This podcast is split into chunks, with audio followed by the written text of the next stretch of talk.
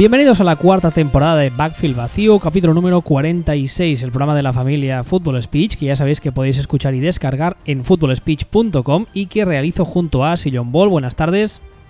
Buenas tardes. Que en Twitter es arroba Sillon Ball y a mí que me podéis encontrar como arroba wbistuer. No voy a entrar en detalles porque tampoco hace falta aburriros, pero que sepáis que mm, nos tenéis que agradecer mucho más de lo normal el programa de hoy porque ha sido, bueno, una, una odisea de problemas técnicos uno tras otro. Es como si el universo no quisiera que grabásemos, lo cual es normal porque le chafamos las sorpresas, porque todo lo que decimos luego pasa. Toma un buen medalla ahí, que viene quedado. Sí, no, no, es cierto. O sea, el universo y mi pareja, que está hasta las narices de que le ocupe el ordenador y estas cosas los martes por la tarde, están conspirando y poniéndose de acuerdo para que dejemos esta mierda. A ver si tu pareja corta los cables del modem cuando no miras o algo así. No, si fuera ella lo haría a la cara. Estoy enseñándome el dedo, el dedo corazón, no es ningún problema. Vale. hoy la verdad es que cuando estábamos haciendo el guion no sabíamos muy bien qué temas tocar. ¿Por qué? Os, os contaré por qué. Porque la verdad es que nos hemos dado cuenta de que está pasando más o menos lo que hemos venido diciendo las últimas semanas. Esto mm, igual es potra, tampoco es que nos estemos colgando otra medalla innecesariamente pero la realidad es que está pasando lo que hemos dicho en los últimos programas. Y claro, era un poco mm, repetirse y volver a decir lo mismo que ya hemos diciendo unas cuantas semanas, que tampoco tiene mucho sentido, porque para eso pues os ponéis el programa de la semana anterior y no perdéis una hora, hora y pico de vuestra vida, ¿no? Digo yo. Así que vamos a hacer un repaso un poco de todo lo que ha pasado esta jornada, la jornada 4 ya de temporada regular, ya hemos llegado al 25% de la temporada.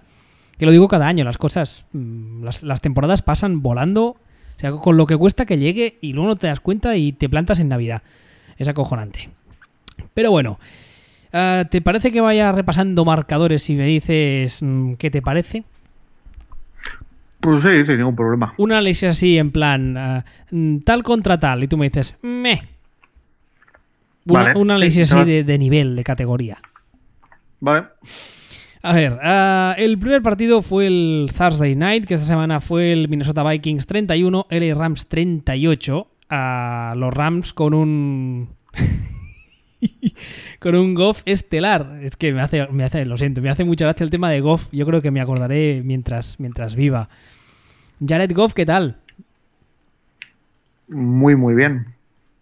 Muy, muy bien. Eh, de todas formas, eh, queridos radioyentes, llevamos 10 minutos ahora mismo discutiendo si hablábamos de Goff o no. Al final hemos dicho, no, tampoco tiene sentido. ¡Tal, toma la primera! Vamos a sacar el tema de Goff. es que cada vez que, leo, que, leo LA Rams, en mi cabeza resuena el peor de la historia. No puedo evitarlo. No puedo evitarlo. Me hace mucha gracia. Sí, hombre, vamos a ver. De todas formas, esto es algo que también hemos comentado un montón de veces, que es que el problema real con el caso Goff no es ni Goff, ni nosotros, ni nadie. Es que la gente es cortita y le faltan las entendederas. Toma, haciendo amigos.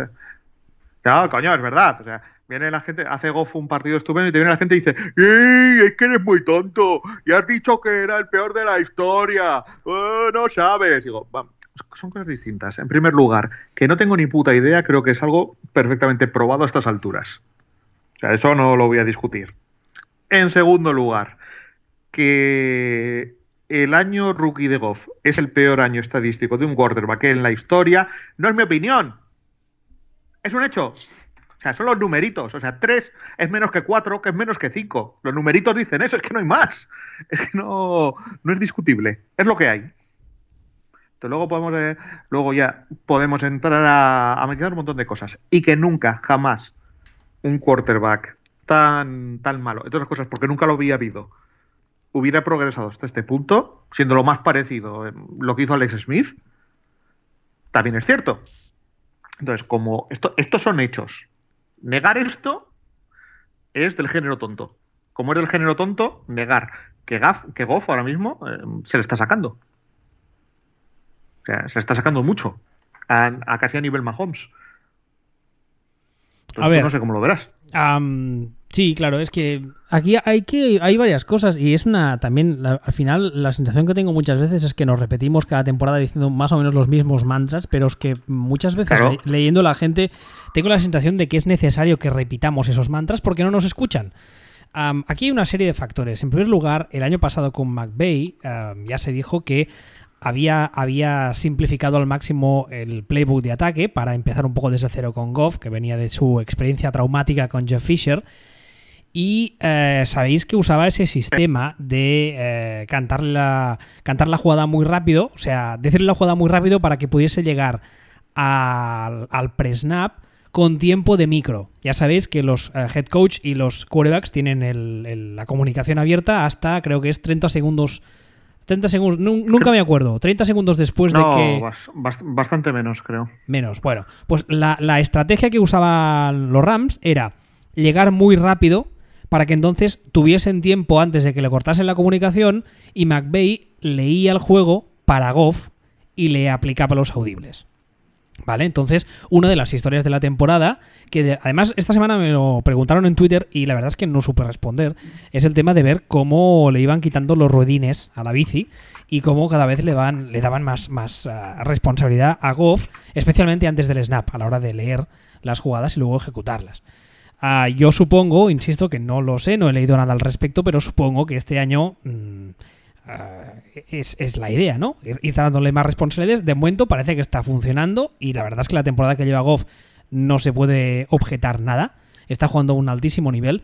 Pero, aquí viene el segundo pero y el segundo apunte muy importante, es que está jugando con un roster que... Mm, otra cosa que también se dice a menudo, y ya lo querrían muchos. Está jugando con de ataque que le da tiempo, está jugando con, con armas en ataque y sobre todo está jugando con un running back que está en su momento de prime time físico, en su, en su cúspide física como ser humano y como deportista de élite, que es Todd Gurley, que evidentemente le hace las cosas mucho más fáciles. Hombre, a ver, una cosita, de todas formas, por, contextualizar eh, históricamente. Eh, Goff lleva hasta este momento, este año, un QBR de 85 y medio. ¿Vale? El año pasado, el año, el año pasado, ese año acojonante de Carson Wentz, su media fue 78. Y el año brutal, salvaje, histórico, acojonante de Matt Ryan fue 79. Y estamos diciendo que Goff ahora mismo está en 85 y medio. después de cuatro partidos. Falta ver cuándo termina la temporada si lo ha mantenido, claro. Evidentemente pero ahora mismo, estos cuatro partidos, estamos hablando de 85 y medio. Es una bestialidad. Por cierto que Mahomes está en 87,7. Oh, Mahomes, en todo caso, luego hablamos de él, porque lo de Mahomes es... Bueno, luego hablamos de él porque hombre, insisto, yo creo que lo, que lo que es curioso, y justamente hoy lo, lo hablamos a la hora de hacer el guion, y que hemos decidido que más adelante saldrá el tema, porque es un tema que creemos que da para programa, si no entero casi, es eh, la comparación de Goff con, uh, con Trubisky. Porque tú me decías que la, gracia de Goff o la, chicha de la historia, por así decirlo, está en el hecho de que, como tú bien decías antes, pasa de ser estadísticamente el peor quarterback de la historia y en ah, el año pasado hace un año muy bueno y este año de momento apunta a récord. Con lo cual hemos pasado en año y medio o en temporada y media de una punta del extremo a la, a la otra. Pero completamente. Pero, literalmente. Hemos pasado de que sea el peor de la historia y en estos momentos es, estadísticamente al menos está siendo uno de los mejores. Sí, el segundo, vale que son, como dices tú, son solo cuatro partidos, pero estos cuatro partidos son el segundo mejor bloque de partidos de la historia. ¿Vale? Entonces, tú lo que me decías, y creo que es algo muy interesante, que insisto, yo creo que necesitamos más, más información y más datos, pero habrá que hablarlo, es en el caso de que, eh, ¿cómo era? En el caso de que Trubisky haga algo parecido, ¿no? Eh, ¿Voy bien?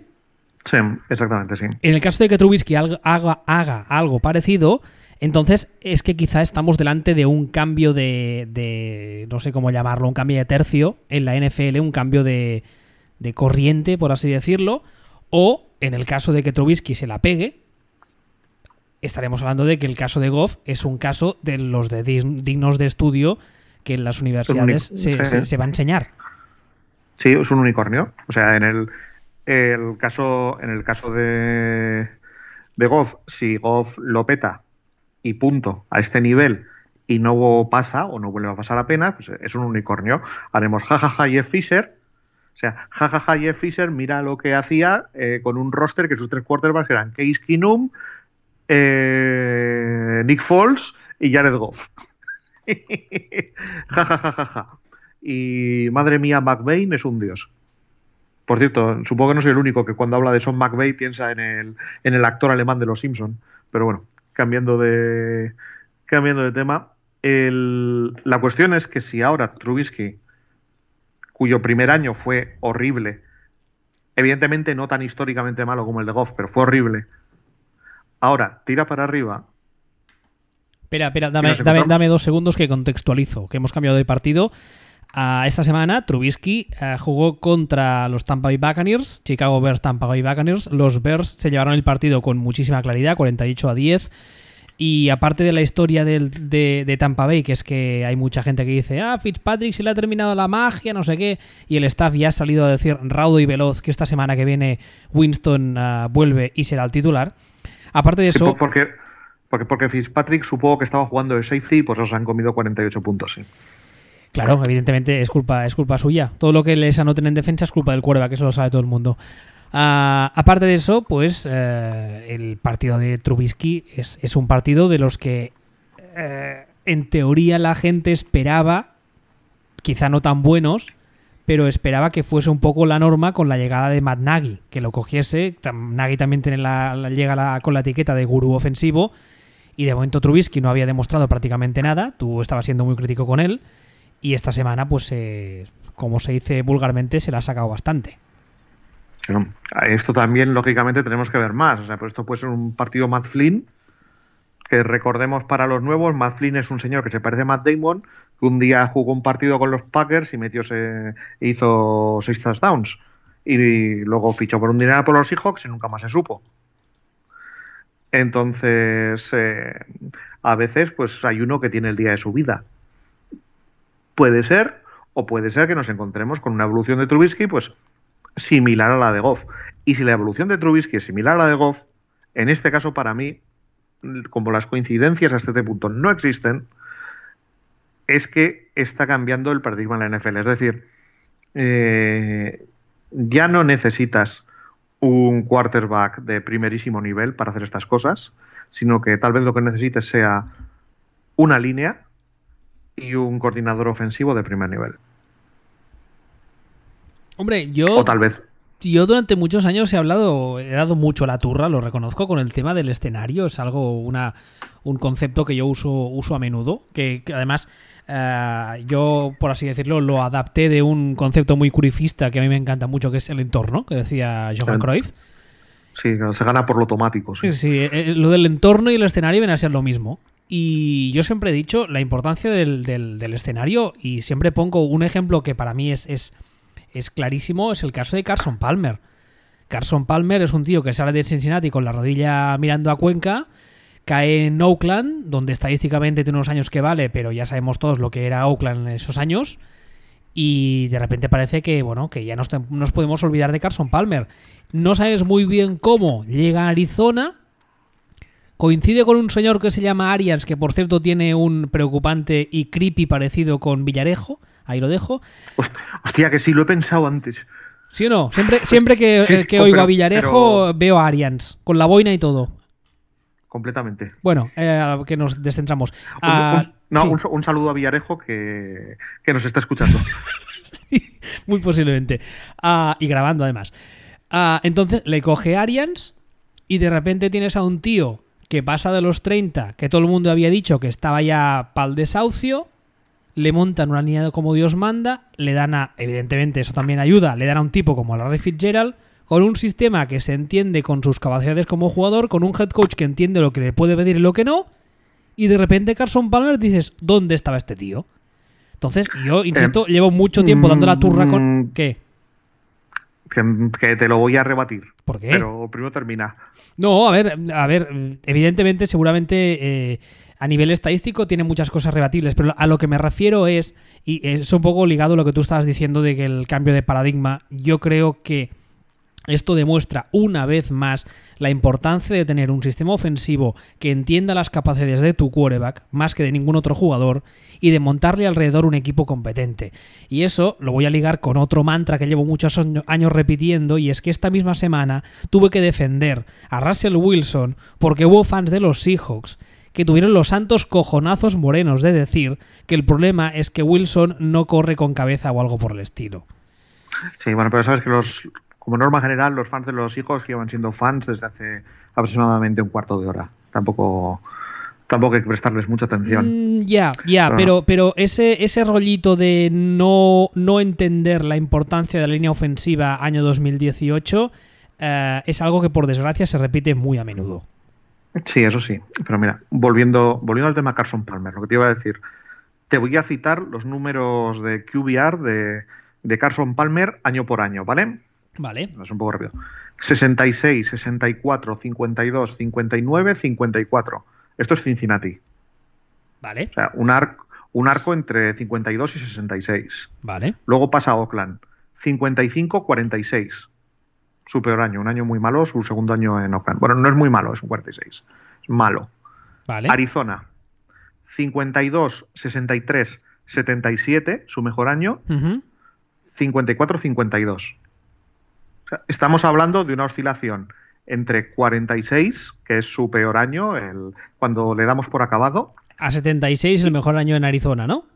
Hasta 77, que es el año en el que decimos MVP, MVP.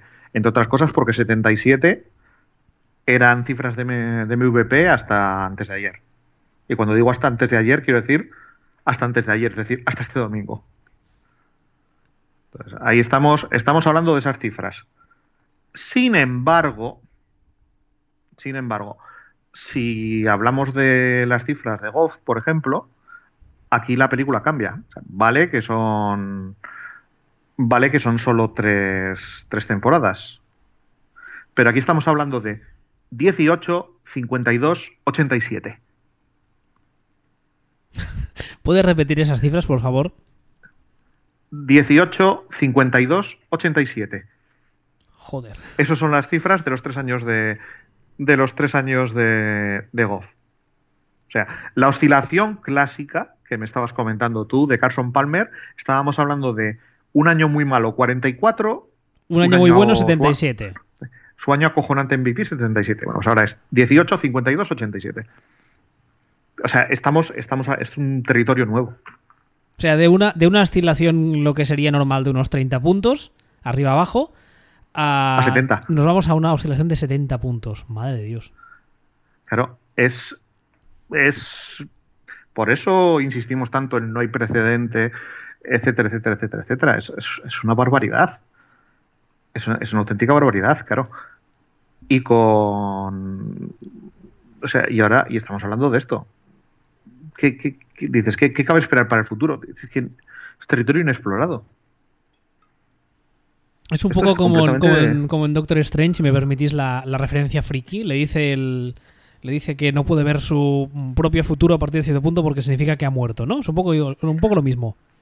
No podemos, no podemos prever el futuro porque nunca hemos visto algo parecido. Claro, es que Trubisky, ahora mismo estamos. El año pasado hizo 31, que estuvo muy mal, pero que no es un 18 de Goff fue 31 y este año, de momento, incluso contando este partido último, salvaje, está en 55. Que bueno, que tampoco es para echar cohetes, no, pero claro, 50, es un, 55. Es un salto, sí, es un salto normal. A ver, digamos que es un salto es, normal. Es esperable.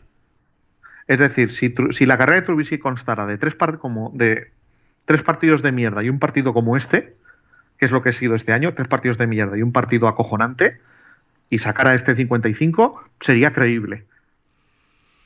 A mí, si nos instaláramos ahora. A mí una cosa que me preocupa un poco. Perdona, perdona, te he cortado. Dime, dime. Sí, no, dime, dime, dime. No, no, hay una cosa que me preocupa un poco y es que después del partido de esta semana de, de Trubisky uh, salió Matt Nagy. Yo cuando leí el titular pensé, chacho, aquí no has estado muy fino, pero bueno. Y dijo que la diferencia de entre este partido y los anteriores es que este partido Trubisky La traducción vendría a ser que se lo había currado.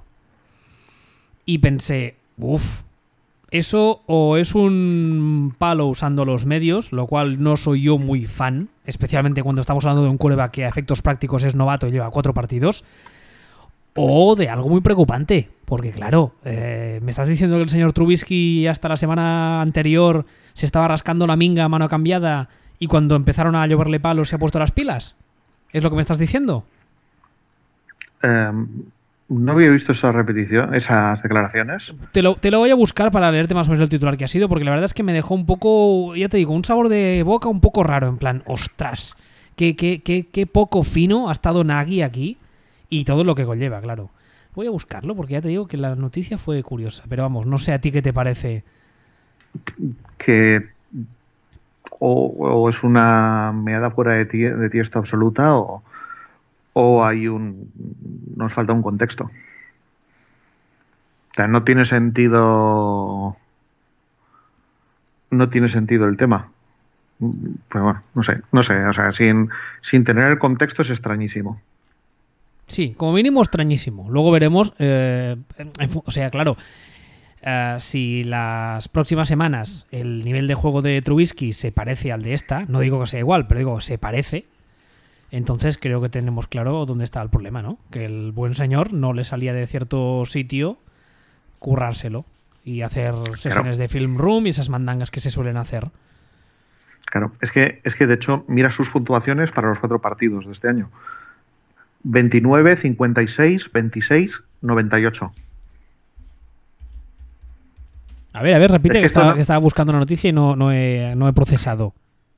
29, 56, 26, 98. Es que es otro universo. Claro, también hay que tener en cuenta. Es que esto, con tiempo, y según se van sumando los partidos, puedes. Puedes eh, ponerle, eh, digamos, añadirle un hándicap en función del rival. Es decir, eh, la defensa de Tampa Bay. Llevamos dos años diciendo que es de vergüenza. O sea, de vergüenza. Y nos lo, y nos lo han demostrado. O sea, tú ves el partido y dices. Claro, porque tú ves el partido de, los Rams contra, contra Denver y Goff hace lanzamientos que dices la madre que te parió. Sin embargo, tú ves el partido de, de Chicago y Tampa y tienes es un poco la sensación de que, hostia puta, están solos todo el tiempo y no le presionan nunca. Mira, he O sea, parece, una, parece un anuncio Wrangler. ¿Un qué? Un anuncio de esto de, de Wrangler que hacía Fabre jugando al fútbol americano en vaqueros. Ah, He encontrado la noticia y la verdad es que la había leído, la había leído en diagonal porque imagino que a vosotros os pasa como a mí y es que cuando durante la temporada de NFL, imagino a a ti también te pasará, la, la- el volumen de, de información que se genera es tan brutal que llega a un punto que, que- no puedes asumirla toda aunque, aunque quieras, aunque seas un enfermo como somos la mayoría. Y leí la noticia en diagonal y no me quedé con la copla, pero creo que leyéndola con detalle es aún más preocupante, porque mira, noticias de Yahoo Sports, el titular es, Matt Nagy dice, "Ah, la diferencia ah, respecto a Mitchell Trubisky esta semana ha sido el, el trabajo, was work, ¿vale? O sea, que se lo ha currado, ¿vale? Entonces, lees la noticia y el tío tiene los santos huevazos de decir que esta semana, anterior al partido de Tampa Bay, después de los entrenos, Mitch se quedaba y seguía lanzando balones y se quedaba con el entrenador de quarterbacks, que es eh, Dave Ragón, trabajando en el dropback y esas cosas. Y dices, hombre, hombre, a ver, no estamos hablando de que de repente ha descubierto la fórmula de del polonio como Iron Man, ¿eh? O sea, estamos hablando de que es un trabajo normal que se supone normal a un quarterback profesional, a un quarterback supuestamente franquicia. Que estamos en la semana 4 de temporada regular, ¿eh? Huevazos. A partir de ahora creo que le voy a llevar huevazos Trubisky, porque claro. No sé, y esto me lo apunto porque, hombre, porque a lo mejor hay tema. Ah, claro, igual es que el tema es que el chaval se ha cansado de que le diesen palos en la prensa y se ha puesto las pilas y la cosa se mantiene, entonces dices, oye, mira, bien está lo que bien acaba, ¿no? Que se suele decir. O igual es que el tío tiene un problema de, de work ethic importante y ahí tenemos un problema, ¿eh? Porque lo del work ethic nos enseña. No, ahí tenemos un problema gordo, pero bueno, esper- esperemos que no sea el caso. Más que nada por lo, ya, ya sabes, y yo lo he dicho también muchas veces aquí, que la, la dupla Nagy-Trubisky me apetecía mucho verlo porque creo, yo creo en Trubisky, creo que hay material para trabajar ahí. También dije muchas veces que creo que hay que trabajarlo. Pero claro, me sacas noticias así y se me caen al suelo, ¿eh? Pero bueno, veremos. Ya Sí, digo, son sí, solo, son son- solo cuatro semanas. Son, sí, son declaraciones mancializantes, donde las hay así. Pero bueno, a ver, más cosas. ¿Te parece que comentemos? Hay un partido que me hace mucha gracia. Resulta que este, este domingo se enfrentaban dos equipos. Uno de ellos eh, llevamos oyendo fin de ciclo desde hace 15 años. Y el otro resulta que estaban on fire porque iban a ganar las tres próximas Super Bowls seguidas. Porque, bueno, Ah, ya sé por dónde vas. Ah. Miami Dolphins 7, New England Patriots 38. ¡Capachao! Pero si lo dijimos hace 15 días, y hace 21 días, y hace no sé cuántos días, Ya, ya. ya que los, Por eso me hace tanta gracia. Que los Dolphins no valen para nada, pero a lo mejor, a lo mejor consiguen ser el mejor de los equipos de mierda y como tienen un calendario chupado, se te meten en los playoffs sin hacer nada. Lo que pasa es que cada vez que se crucen contra un equipo medio medio, se van a llevar una manta de palos. ¿Qué es lo que ha pasado? Y, en- y encima, encima han tenido la mala suerte, porque eso realmente es mala suerte, de que, al menos es la sensación que yo me llevo, New England venía un poco una semana donde la gente estaba en plan... ¿Cómo es esa expresión que se suele usar de que los tiburones han unido sangre? Y que, aunque fuese falso, la gente estaba con, con la idea detrás de la oreja de que, uy, estos están ya tocados, esto se ha acabado, vamos a por ellos. Y lo hemos visto muchas veces. Lo hemos visto muchas veces. Lo último que tienes que hacer con New England y con Belichick o con Brady es tocarles los huevos. Porque es aún peor. Y encima estamos hablando de un rival divisional. Y encima estamos hablando de un rival como Miami, que estos últimos años es uno de los pocos equipos que por A o por B se les ha, se les ha atragantado. Venían Miami con todo el hype subido. Los otros venían cabreados, que les están tocando las narices desde hace semanas. Y han dicho, sí, pues vas a ver tú. Y ha pasado lo que, como bien acabas de contar, llevamos diciendo días que podía pasar. Que es que se han encontrado un equipo, quizá físicamente por roster no, pero sí tácticamente más maduro y ordenado, y les han pegado un baño. Y no hay Ya, más. pero es nor- pero- ya, pero eso pero es es normal. O sea, o sea, lo de los Dolphins, volvemos a lo mismo. Es un equipo que este año se te puede meter en playoffs y más teniendo en cuenta que es la FC sin ganar a nadie. Y además es que, ojo, O sea, quiero, y- quiero, quiero, quiero, perdón, eh, siento interrumpirte, quiero solo eh, añadir, o sea, reiterar un punto. A nivel de roster, a nivel general, yo creo que Miami tiene un roster, no sé si la palabra mejor es la más adecuada, pero sí más ah, compensado.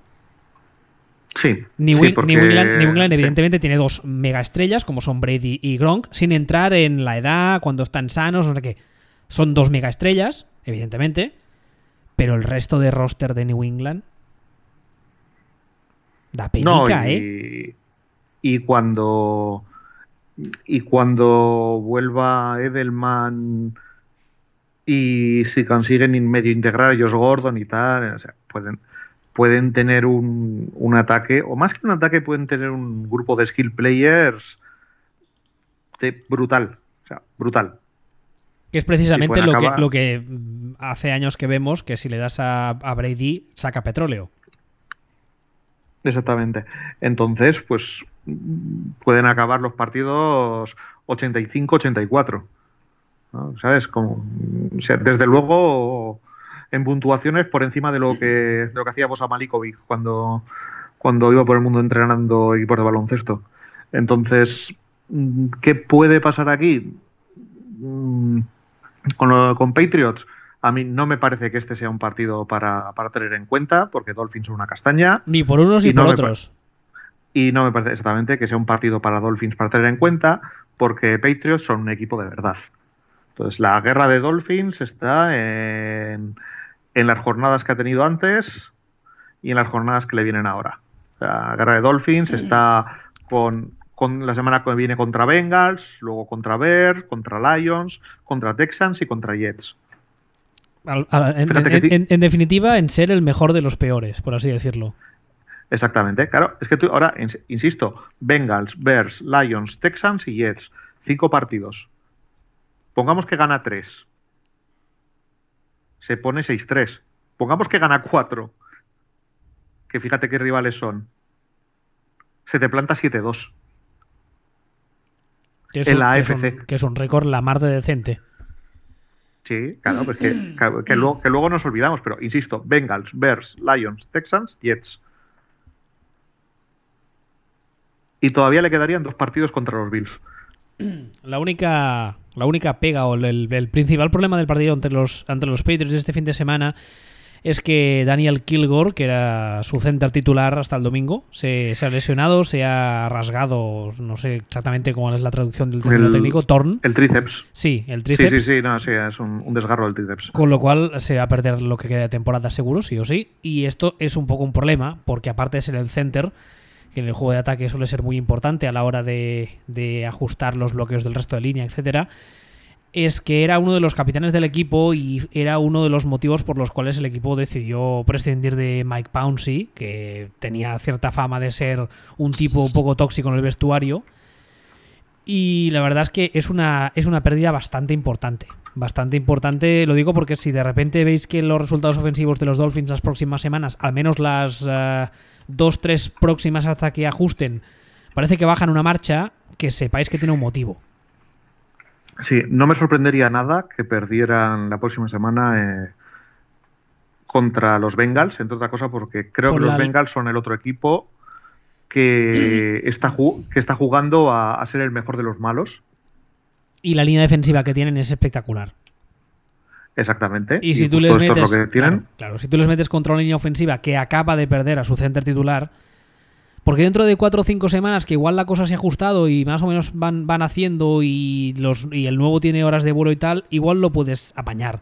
Pero la primera semana que acabas de perder a tu center titular, te tienes que enfrentar contra una línea defensiva como la de los Bengals y es bastante posible que en ataque a Miami le cueste mucho mover el balón esta semana. Sí, Bastante probable. sí, o sea, de hecho, de hecho, me parece muchísimo más equipo Bengals.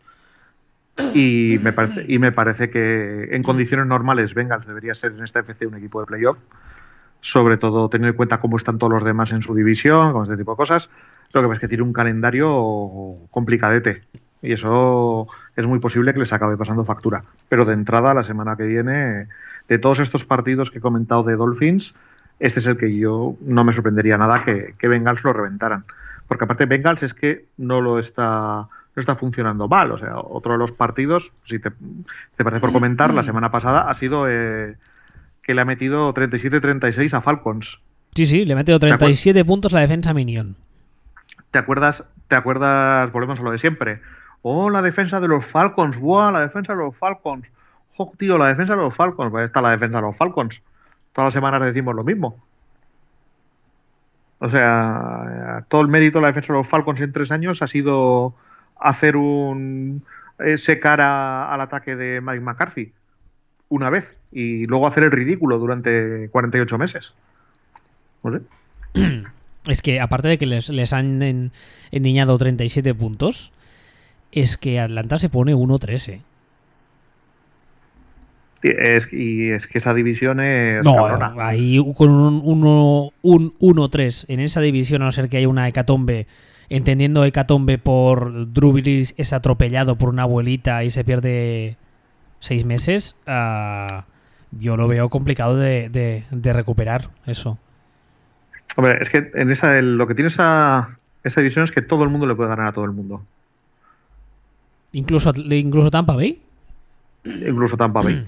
Incluso Tampa Bay en un, en un buen día le puede ganar a todo el mundo. Que veremos, por cierto, antes hemos hablado un poco de Tampa Bay, veremos cómo vuelve Winston, porque claro, físicamente, eh, o sea, yo si fuese su, su agente, por así, o no sé, su agente o el, o el tipo de las relaciones públicas, le hubiese dicho, mátate a trabajar al gimnasio, vuelve físicamente como un toro, solo piensa en fútbol y al menos cuando vuelvas, mm, pétalo.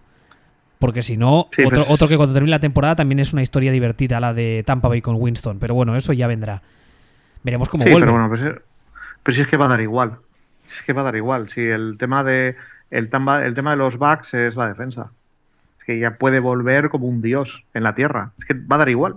Ya, claro, pero si tú metes como las primeras semanas Fitzpatrick no sé cuántos trobocientos de puntos, igual tienes números de ganar. Si encima el ataque no funciona Ya. tu defensa, cada drive que está en el campo le anotan, Sí, pero es que a ver, es que antes estábamos hablando de lo de Goff. Es que en las tres primeras semanas los números de Fitzpatrick son superiores a eso.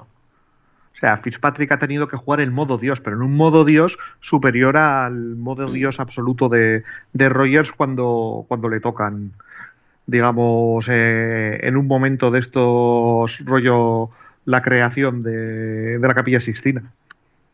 Entonces, claro, si para ganar tu quarterback tiene que hacer eso, pues, pues va a dar igual, porque es que es que eso no lo hace nadie, nunca, jamás, es imposible. O sea, de hecho, eh, hablamos de hablamos ahora mismo de Fitzpatrick, "Ah, es que Fitzpatrick esto, Fitzpatrick lo otro. El partido de Fitzpatrick es muy malo, pero pero no es bueno, sí, sí, sí, qué coño, es, es horrible. Partido Fitzpatrick es, o sea, iba a decir, no es tan, tan, tan, tan, tan, tan malo. Hombre, vale, va- sí, pero sí, sí, habría que quitar un par de tanes, pero sí, el partido de Fitzpatrick es horrible. bueno, es, es, es, eh, es más parecido a lo que viene siendo Fitzpatrick a lo largo de su carrera. No, para nada, Yo- para nada. yo- Lo que yo- viene siendo yo- Fitzpatrick, ah, Yo creo que sí. Es el rollo, el rollo este bipolar, me refiero. No tanto el partido claro, en sí. pero es que, claro, claro, pero eso sí, o sea, es que lo que iba a decir es que el rollo de Fitzpatrick no es tampoco este partido el otro día, es el alternar dos partidos como este del otro día, uno de los otros, otro partido de estos, otro de los partidos buenos y así constantemente. Es el ciclo de la vida de Fitzpatrick. Es un, es un- Es- es un tipo curioso. ya Pero bueno, volviendo, a- volviendo al Sí. Cincinnati-Atlanta que estábamos. bueno, Cincinnati, si no se, bueno, Cincinnati se pone 3-1 también con la tontería, ¿eh? Cincinnati se pone 3-1. Líderes de división empatados con Baltimore.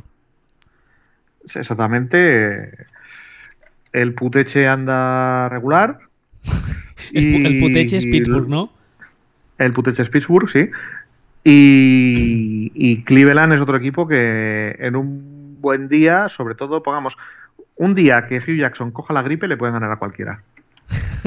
El día que no esté Hugh Jackson dando por saco y que Haley tenga libertad absoluta, ese día ganan.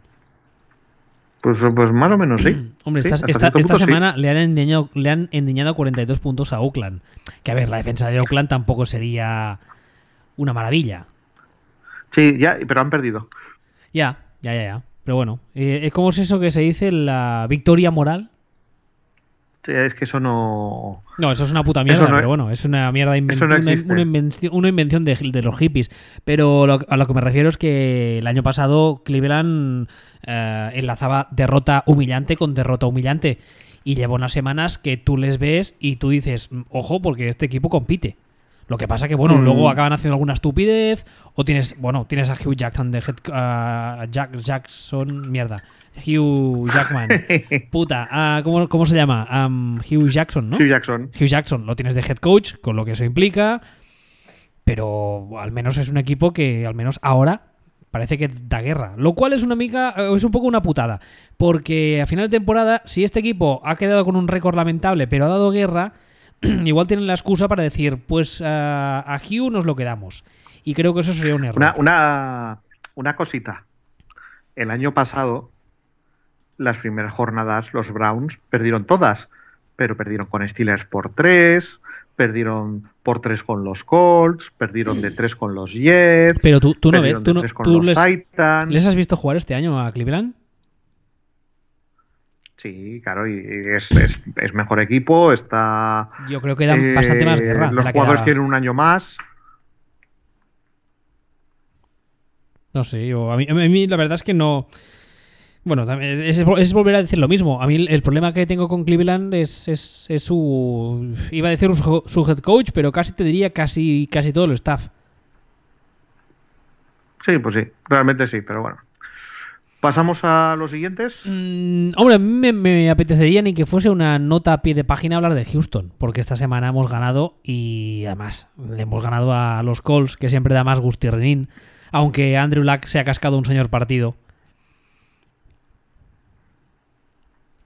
No sé cómo lo ha sido ves. Un partido, ha sido un partido raro. Es que ha sido un, ha sido un partido raro. Sea, fue un partido que Houston lo tuvo ganado y perdido en aproximadamente dos minutos.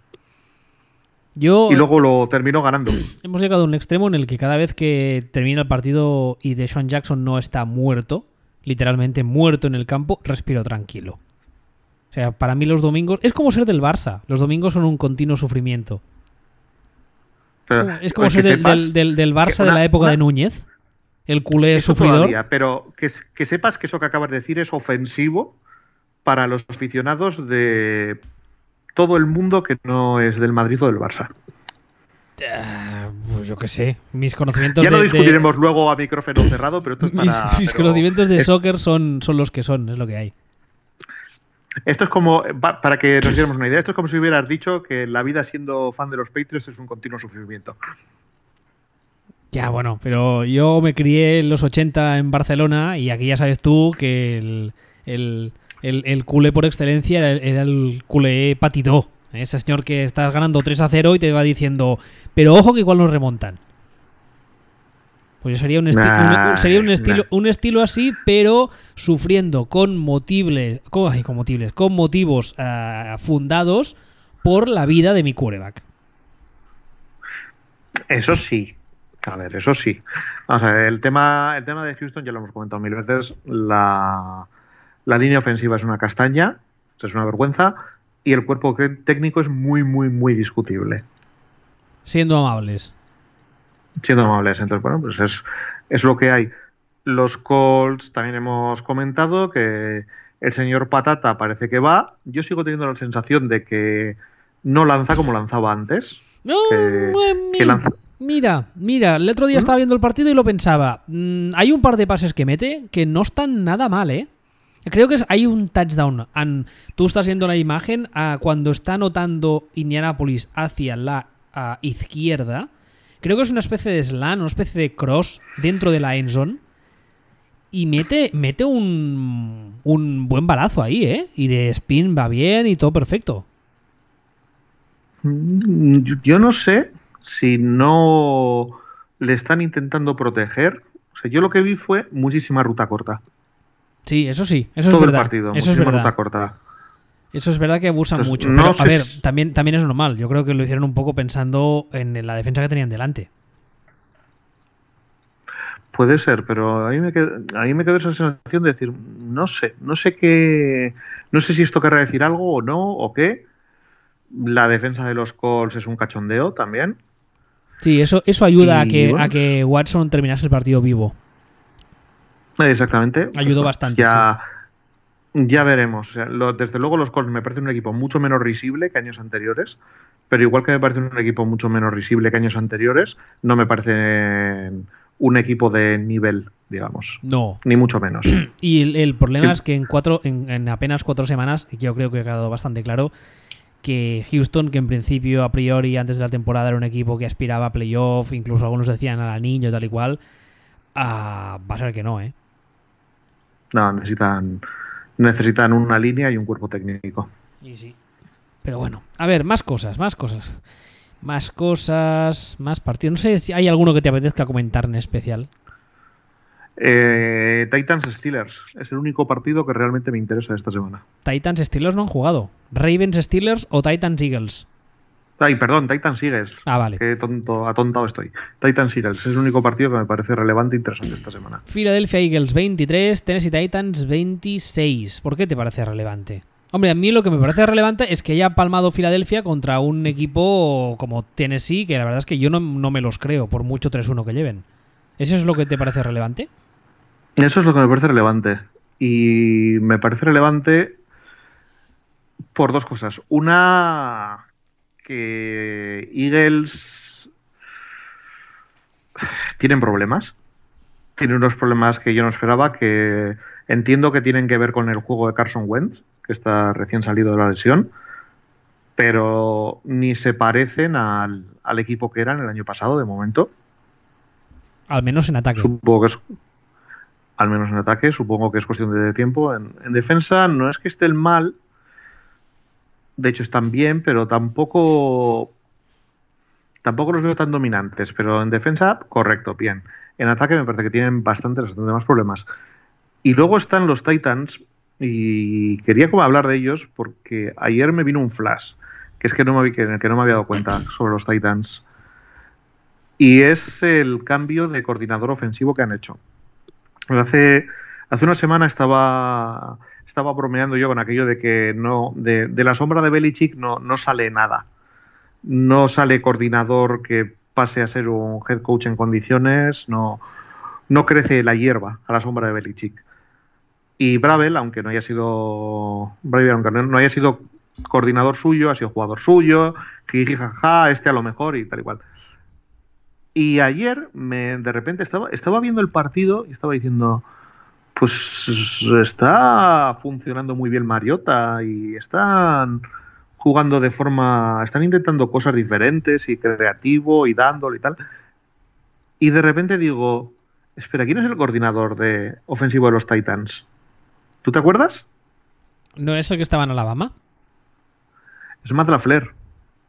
Ah, es verdad. Es, es verdad. Es, es, es Matt LaFleur, que fue, eh, fue entrenador de quarterbacks en los Redskins con, con los Shanahan, cuando Robert Griffin fue entrenador de quarterbacks con Shanahan Jr. en los Falcons el año mágico de Matt Ryan. Se lo llevó de coordinador Son McVeigh a los Rams el año pasado para petarlo y este año se ha ido a los Titans porque en los Titans ya le dejan ser un coordinador. No es como el año pasado, que era un coordinador, pero realmente mandaba a McVeigh. Coordinador cafetero. Es, hasta cierto punto, o más bien creo que este sería más bien un coordinador Smithers, porque sí que aportaría, pero no dejaba de ser una especie de, de coordinador B, porque el coordinador real era McVeigh. Y aquí creo que Bravel, con muy buen criterio, le ha dado le ha dado galones y le ha dado el timón. Y, y creo que poco a poco se está notando. O sea, pues, yo el partido que vi el otro día de, en ataque de Titans contra la defensa de Eagles me pareció. Ojo, cuidado. Ojo, cuidado que, que se ven cosas y que es normal que llevando solo cuatro semanas, pues haya balbuceos y haya este partido sí, este partido no, vamos probando cosas, vamos mejorando pero yo ahí vi un camino muy clarito, pero muy, muy clarito hacia adelante. Y me parece que los Titans es el típico equipo coñazo, sin afición, perdidos de, en el desierto, dejados de la mano de Dios, y de vez en cuando hay que mencionarlos. Pues fíjate que vi la segunda semana que jugaron contra Houston y no me pareció tampoco nada en ataque desdeñable, pero claro, es la segunda semana. Tendría que prestarle más atención porque una de las cosas que habíamos dicho tú y yo aquí muchas veces el que nos había un poco mal el hecho de que Marcus Mariota, que es un tipo que físicamente tiene el talento, no había forma de encontrarle un coordinador ofensivo que fuese capaz de entender qué clase de jugador tenía entre manos. Y pues si la cosa va más, habrá que estar atentos. La verdad es que yo me alegro por Mariota. Me jode un poco porque es mi división. Pero, pero me alegro tú. No, sí, o sea, es, es un caso. Sería un caso interesante, sería un caso un poco de lo mismo que estábamos diciendo eh, antes sobre Houston. Es decir, Titans tenía un cuerpo técnico el año pasado que era jajaja LOL. Cambian el cuerpo técnico, entra Bravel, que a priori es un, es un especialista defensivo. O es un. Sí, o sea, sí, debería serlo realmente. Y se trae a un tipo como la Flair. Y de repente el equipo empieza a funcionar mejor no se ven cosas, se ven que se intentan cosas. Entonces, claro, dices, pues hay veces que es tan sencillo como esto. Mira, esto, esto sería un ejemplo de algo que nos preguntaban también en Twitter esta semana, es el tema de la...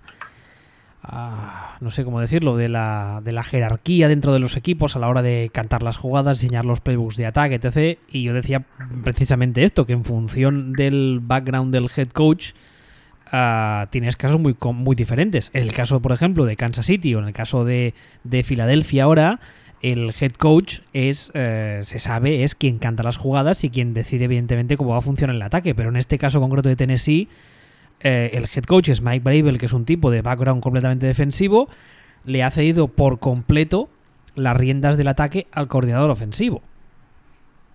Y bueno, de momento, pues si, si dices que, que, el otro día te gustaron, pues habrá que prestar atención a, Tennessee, a ver qué sacan. De momento son, son, son, líderes de división empatados con Jacksonville, eh, ojito. Sí, no, no es tanto que me gustaran como la sensación de hay el germen de algo, que luego puede cuajar o puede no cuajar. Ya. Pero ahí hay el germen de... Hay un intento de crear algo. A otros, otros equipos, tú miras Houston y en Houston no hay un intento de nada. O sea, ese... Eh, corre, corre negro. pueda. exactamente. O sea, en este caso hay, hay, un intento real de crear algo. Entonces, bueno, pues habrá que, habrá que seguirlos un poquito. Mm, antes de que se nos vaya el tiempo, ¿te parece que hablemos de Kansas City? Sí, pero tampoco. Es que tampoco hay novedades. Hombre, no. Pero bueno, mola. Kansas City 27, Denver Broncos 23. Ha sido el partido de la última, el último de la jornada, perdón. Eh, este, esta pasada madrugada, el Monday Night. Ah, bueno, yo creo que es como tú decías ahora, es volver sobre lo mismo, es algo que ya hemos dicho, pero no por ello, yo creo que hay que dejar de decirlo. Mahomes tiene muy buena pinta, muy buena pinta, y ya ahora hace cosas que dices mm, tela marinera, pero yo creo que con, unos cuantos años de asentarse en la cabeza mm, puede, puede dar grandes tardes a los fans de Kansas City. Y cada día que pasa me recuerda más a Fabre. Yo lo siento porque soy muy pesado, me hago mayor, y cuando te haces mayor sueles repetir las cosas, ya lo sé, pero cada día que pasa me, recuerda más a él. El pase este que se saca de la manga en el partido de hoy, que si no lo habéis visto, que lo dudo, está en Twitter, con la mano izquierda, me ha hecho pensar en hay un pase que hace Fabre jugando contra los Lions a principios o medianos de los 90 en el Silverdome todavía en el campo antiguo, que le presionan, sale del pocket y de repente ve el receptor y hace una especie de shovel pass adelante cutre a la remanguillé, que acaba en touchdown. Y me ha recordado a eso. Me ha recordado a eso. También tengo que decir una cosa, teniendo en cuenta que mi especialidad, o eso me gusta creer, son los quarterbacks, y la gente me pregunta a menudo por el tema, tiene mucho por pulir aún. Es un tipo que tiene mm, una, una ah, tendencia muy fácil y preocupante a la Fabre a forzar pases en plan, soy muy bueno y por mis huevos morenos que la tiro ahí. Y eso, cuando eres muy bueno, te funciona. Pero a veces la puedes liar parda. En este partido, por ejemplo, hay un par de balones que son fácilmente interceptables, pero por cosas del destino acaban en el suelo hay un par de pases o tres que meto unos, unas piedras a sus receptores que te la marinera. Con, eh, cuando hacíamos el fútbol speech los cuatro, Axel siempre había dicho una cosa eh, muy cierta que creo que resume perfectamente a la perfección lo que era Fabre y lo que parece que será uh, Mahomes. Y es que Fabre era un tipo que te completaba un pase en, triple cobertura, es verdad. Pero muy cabrón te había lanzado un pase a triple cobertura. Y Mahomes no llega a ese extremo yo imagino también porque lo ha cogido Andy Reid a tiempo, estuvo, como tú bien dijiste la semana pasada, el año sentado detrás de, de Alex Smith. Yo creo que nunca seremos conscientes de lo bien que le ha hecho, pero sigue teniendo esos toques de eso, de se me va la castaña y la meto ahí porque me sale a mí. Y bueno, de momento le funciona. Pero vamos, uh, insisto, queda mucho. A efectos prácticos lleva cuatro partidos, este señor, o cinco, vamos, porque la temporada pasada jugó el último pero tiene muy buena pinta. No sé a ti qué te parece, no sé si, si te, sumas al hype colectivo o te parece que nos estamos flipando. No, me parece que yo me sumo al hype colectivo, es acojonante, es flipante, ya lo hemos dicho dos y tres veces. Eh, es, es Brett Fabre negro, o sea que las fotos de la minga tendrá que sacarlas en Cinemascope. Y eh, no sé, y, y Andy Reid es un genio ofensivo con problemas de gestión de, los partidos y las primeras semanas siempre lo peta y todo va y todo va según lo previsto.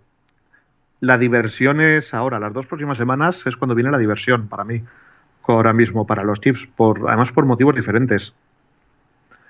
Eh, porque la semana que viene me apetece muchísimo ver el Chips Jaguars, pero muchísimo en Jacksonville y ver qué pasa con el ataque de, de los Chips contra, contra la defensa de los Jaguars.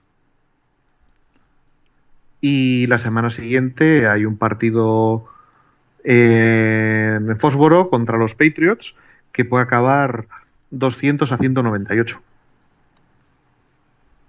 Tranquilamente. Entonces son partidos que apetece ver.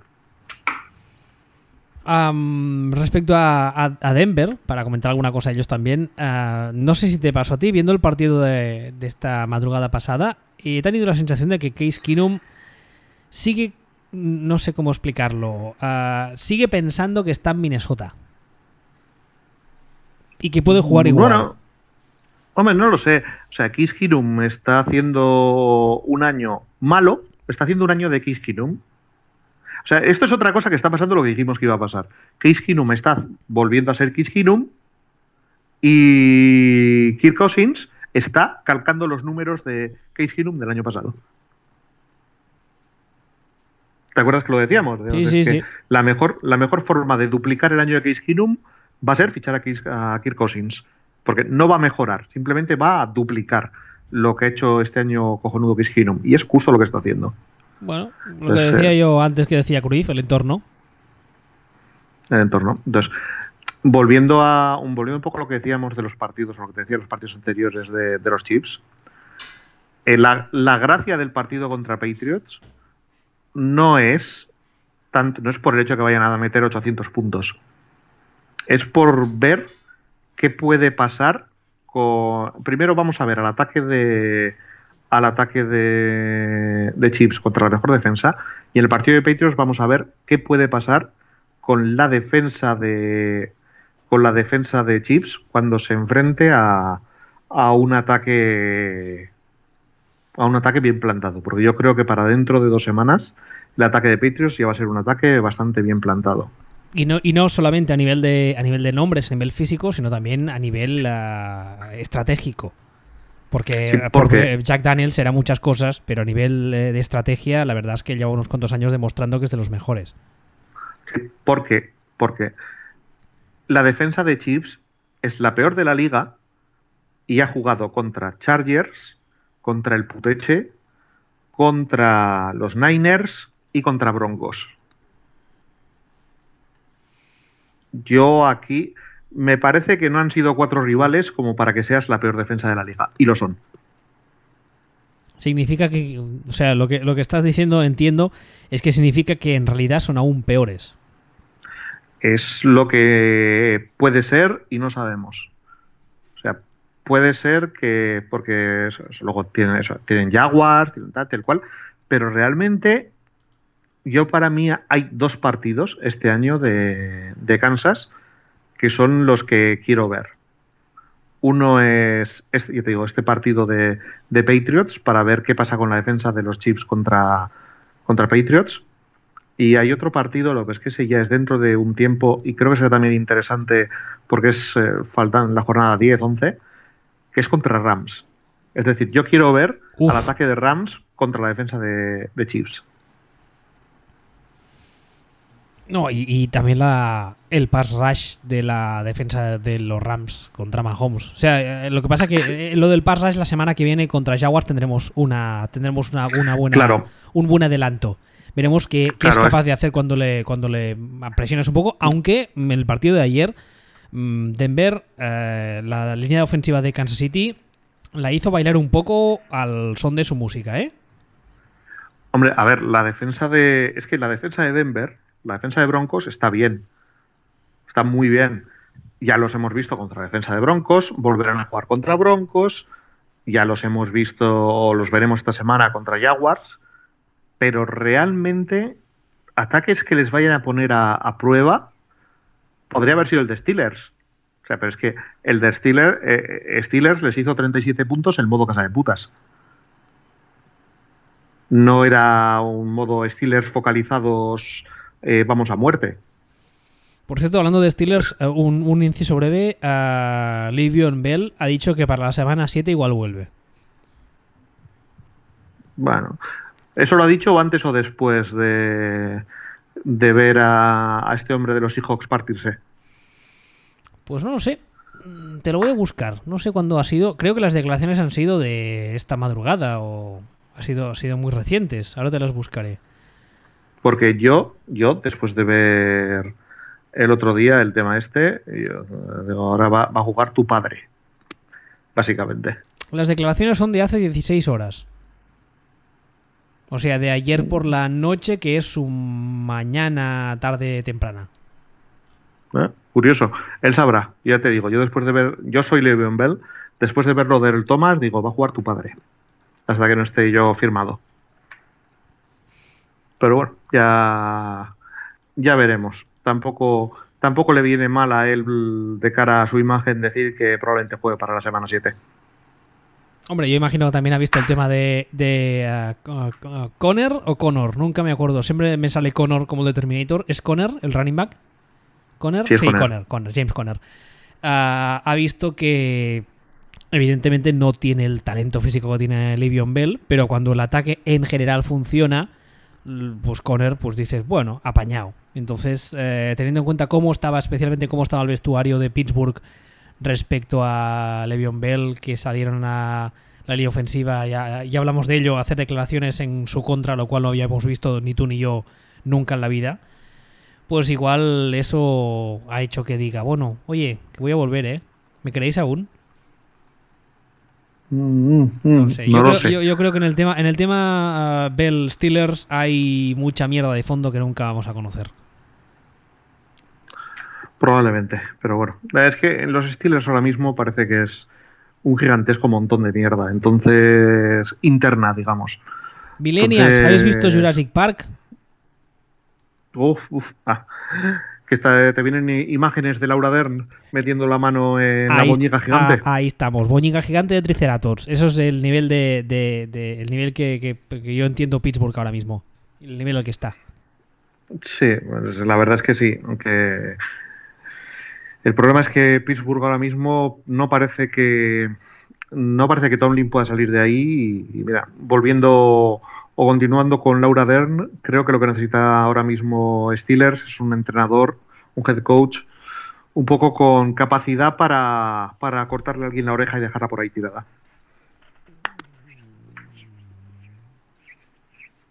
Eh, Laura Dern, ¿qué tiene que ver con Reservoir Dogs? Ay, luego, luego, luego hablamos de la filmografía de David Lynch, anda.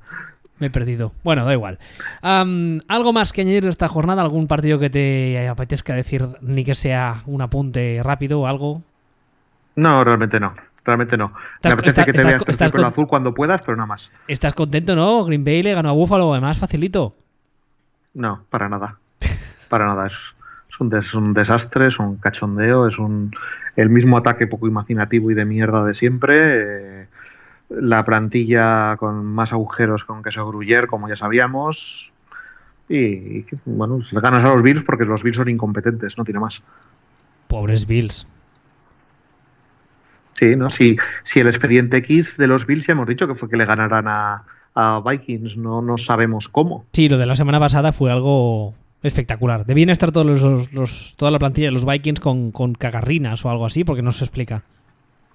Por eso, entonces, bueno, nada, nada, realmente po- poco más que decir. Bueno, pues hasta aquí el programa de esta semana. Recordad que podéis escucharnos en footballspeech.com y que estamos en Twitter. Este caballero es arroba sillonball y yo soy arroba. Hasta la semana que viene. Hasta luego.